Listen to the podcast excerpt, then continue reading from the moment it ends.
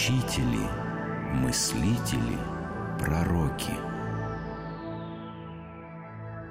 Мишель Фуко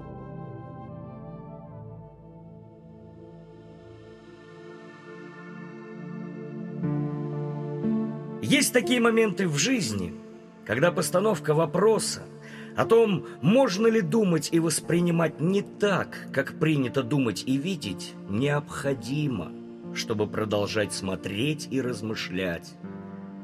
Разве философия, я хочу сказать, работа философа не является критическим осмыслением себя? Ни на кого не похожий и все подвергавший критическому осмыслению философ Мишель Фуко родился в 1926 году в старинном провинциальном городе Пуатье. Отец его был успешным и вечно занятым хирургом, мать управляла большим домом и немалым состоянием своих предков. Вполне благополучная, ни в чем не нуждавшаяся буржуазная семья – Трое детей, счастливое детство, лучшая в городе школа, летом дача на побережье Атлантики. Но в конце 30-х мирной жизни пришел конец. Именно это, по мнению Мишеля Фуко, и определило его будущую судьбу. Война стала точкой отсчета – определивший страсть Мишеля Фуко к истории и философии.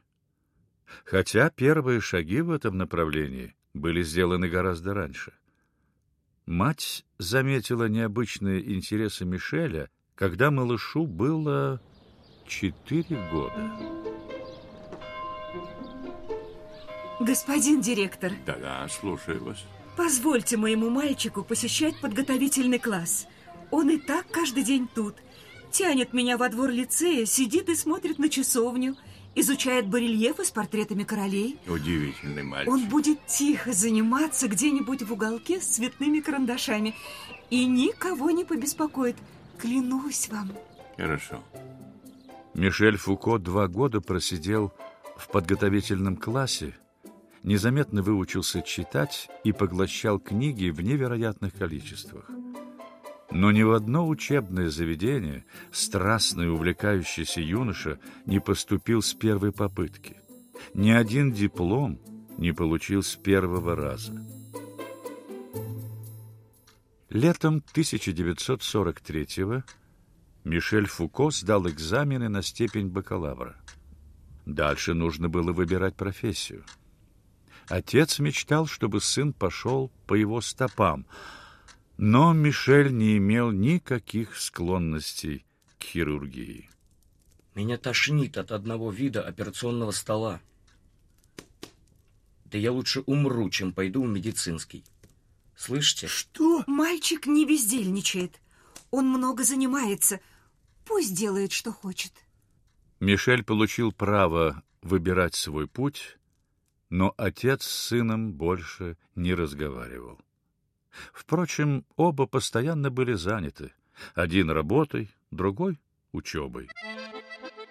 В 1946 году Мишель Фуко поступил со второй попытки в Эколь Нормаль, престижнейшее учебное заведение Франции. Студенческая жизнь началась бурно.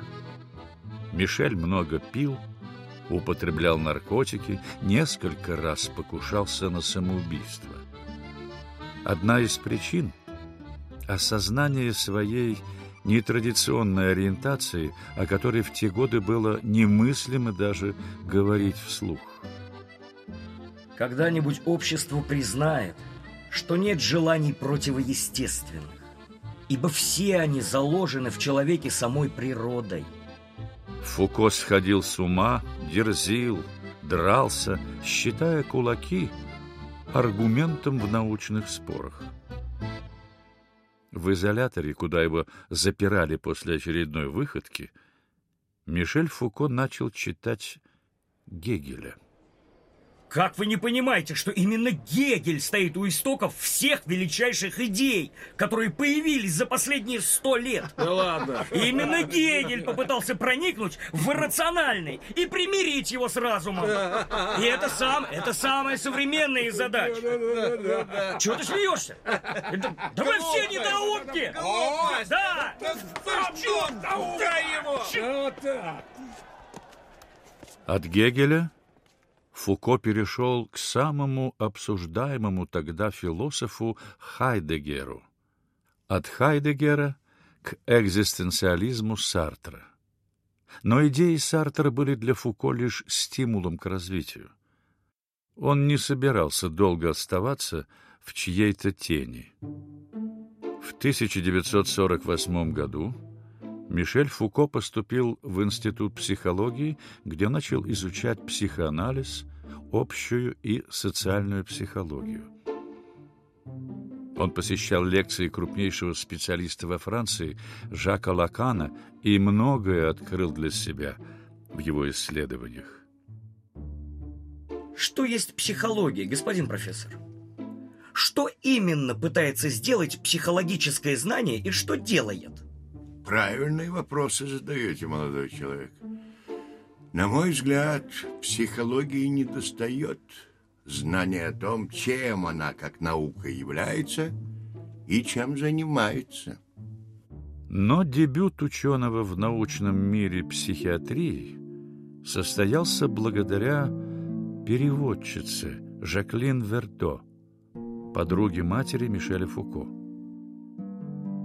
Сделай одолжение, мальчик мой. Помоги Жаклин. Она взялась за перевод книги швейцарского психиатра Людвига Бенсвангера «Сон и существование». Хм, читал. Интересная и спорная работа. Она небольшая, но полна философских терминов. Если тебе не трудно, будь добр, помоги. Хорошо, мама. Фуко согласился выступить консультантом. Когда перевод был завершен, Жаклин Вердо предложила Фуко написать предисловие и вскоре получила пухлый конверт. В этом эссе Фуко рассматривал мысль Бинсвангера как отправной пункт для собственной теории, в которой связал историческое и экзистенциальное.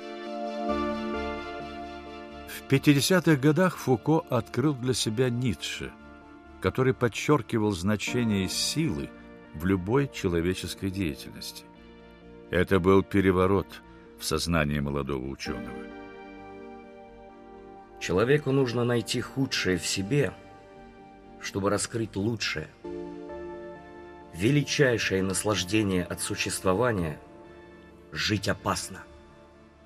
Философ несколько лет балансировал на грани, испытав все острые ощущения, но присытился и фактически сбежал преподавать французскую литературу в тихую Швецию.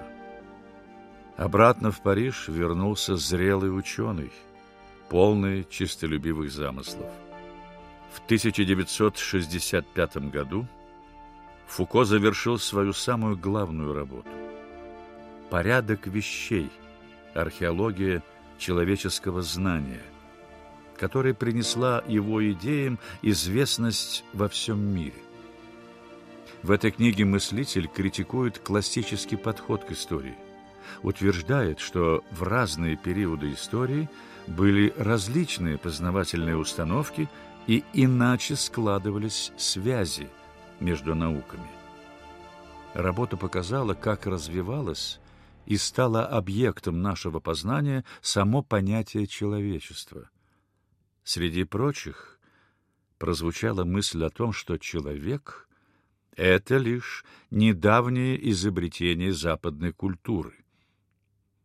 Заявление Мишеля Фуко вызвало переполох в философских и политических кругах, а масло в огонь подлили интервью Фуко на радио. Э, господин Фуко, правда ли, что вы выступили против освобождения человека? Специально для тех, кто не читал мою книгу, и господину Сартру в том числе, напомню основную идею, если позволите. Прошу. Человек — это образ, созданный современным познанием. Когда-нибудь он исчезнет, как исчезает лицо, начертанное на прибрежном песке. М, какая мрачная метафора. Но я понимаю, о чем вы. Это просто, если вдуматься. Поэтому разговоры о господстве человека и о его освобождении одинаково смешны. Да, но ваши оппоненты... Используют устаревший словарь, с которым они борются с любой свежей мыслью. Но вы в своей книге отказываетесь от истории. Ничего подобного. Я отказываюсь не от истории, а от мифов об истории, которые создали философы.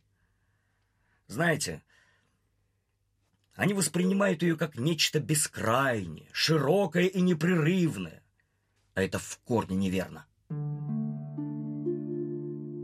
Книги Фуко сделали его одной из главных интеллектуальных фигур Парижа. В 40 лет он мог выбирать любую кафедру и любую должность. Мишель Фуко стал профессором истории систем мышления знаменитого «Коллеж де Франс», который был основан в XVI веке. Философ читал для всех желающих открытые лекции по собственной программе. Аудитории были полны. Фуко приглашали университеты Токио, Сан-Франциско, Нью-Йорка. Философ продолжал исследовать историю. Историю наказаний от страшных пыток XVII века до ультрасовременных тюрем. Историю сексуальности. В то же время Мишель Фуко сам продолжал ходить по краю, гоняясь за всеми острыми ощущениями, которые можно было найти в 70-х. Из-за них он прожил меньше, чем мог бы. Мишель Фуко умер 25 июня 1984 года в Париже. На следующий день его портреты и некрологи были в каждой французской газете. Особенно тепло. О нем писал философ и филолог Жорж Дюмезиль. Ум Фуко был безграничен, в буквальном смысле, почти неестественным образом. Он устроил свою обсерваторию, чтобы наблюдать за теми проявлениями человека, по отношению к которым неуместно традиционное членение на тело и дух, инстинкт и идею, безумием, сексуальностью, преступлением. Его взгляд, словно прожектор, высвечивал историю и современность. Он не боялся наткнуться на что-либо малообнадеживающее и был способен принять все, кроме окостенения в ортодоксальности.